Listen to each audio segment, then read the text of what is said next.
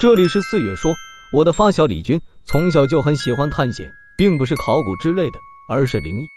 在他二十一岁的时候，他听说塞西尔酒店是举世闻名的凶楼，给我留言之后，就匆匆前往塞西尔酒店。一个星期后就出事了。出事前我们都还一直联系。李军来到塞西尔酒店的时候，已经是晚上八点了。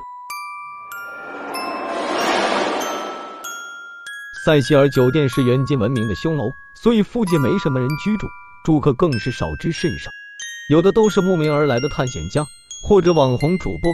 李军在前台登记好之后，来到了四百零一号房。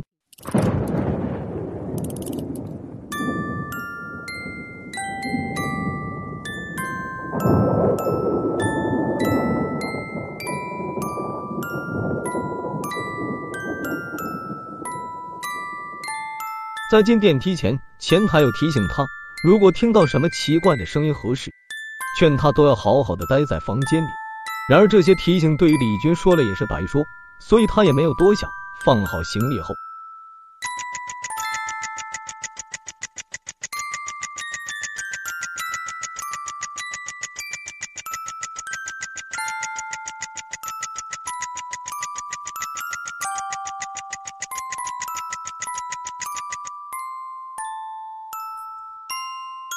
李军看着摄像机的镜头，满脸激动的说道：“大家好，我是李军，我终于来到了塞西尔酒店。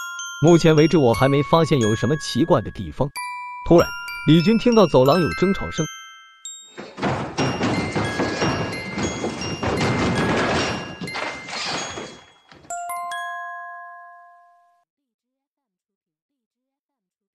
他关掉摄像机，来到门口，看见一对情侣在四百零五号房门口吵架。看样貌应该是中国人，不过他们说的是方言，李军并听不懂他们在说啥。女孩看起来情绪很不稳定，脸色苍白。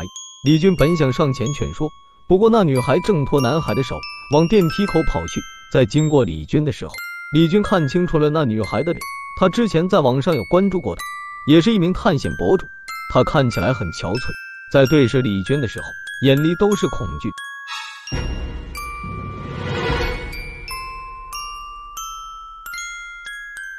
李军不解，想上前询问，不过女孩已经进了电梯，男孩随后也追了过去，也并没有理会李军。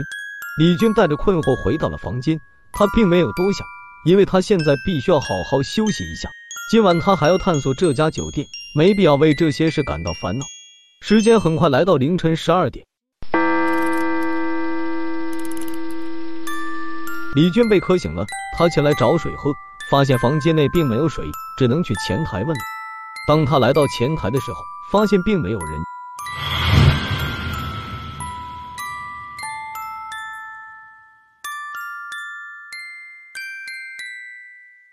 大门是打开的，李军猜此刻可能是有事出去了，就自己去冰箱拿了一瓶矿泉水，把钱放在前台就回了房间。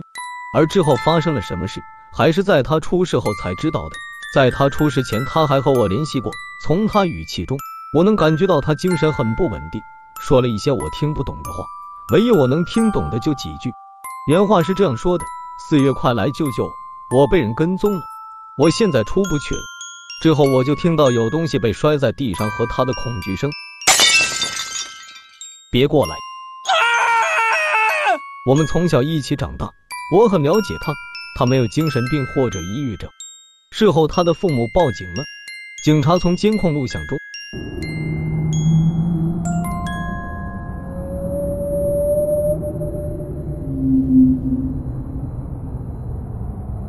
看见李军慌慌张张的从走廊进了电梯，时不时回头看一眼，随后每个楼层都按了一遍。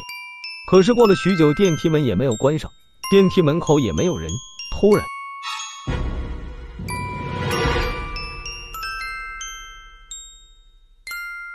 李军缩在电梯角落，似乎在躲什么东西。过了一会，李军站了起来，往电梯口走去，那走路姿势极其奇怪。站在电梯口，双手不知道比划了什么，嘴里也是喃喃道：“只可惜没有声音。”而李军对面立是个死角，并没有拍到，又或者说警方并没有把录像放出来。之后我又托了朋友找到另一个监控录像，是走廊的监控录像。我把画面放大了一百倍，又找了技术人员做了清晰技术处理。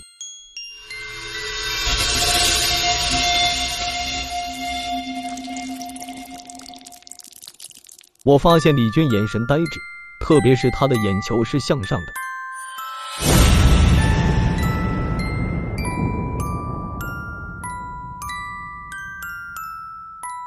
突然，不知为何，他倒飞出去贴在墙上，他的双手拼命挣扎，随后就没了画面。我还找他的笔记本，都是记录他日常的冒险，唯独最后一页很有意思，是一堆很奇怪的符号。后来我在网上查了资料。是一种古老的楔形文，大概意思是：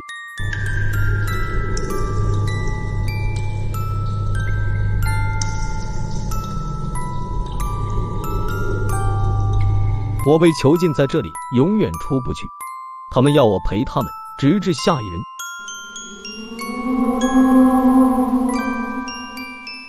好了，今天的故事就到这里。以上纯属瞎编，切勿当真。如有不是，还请退出。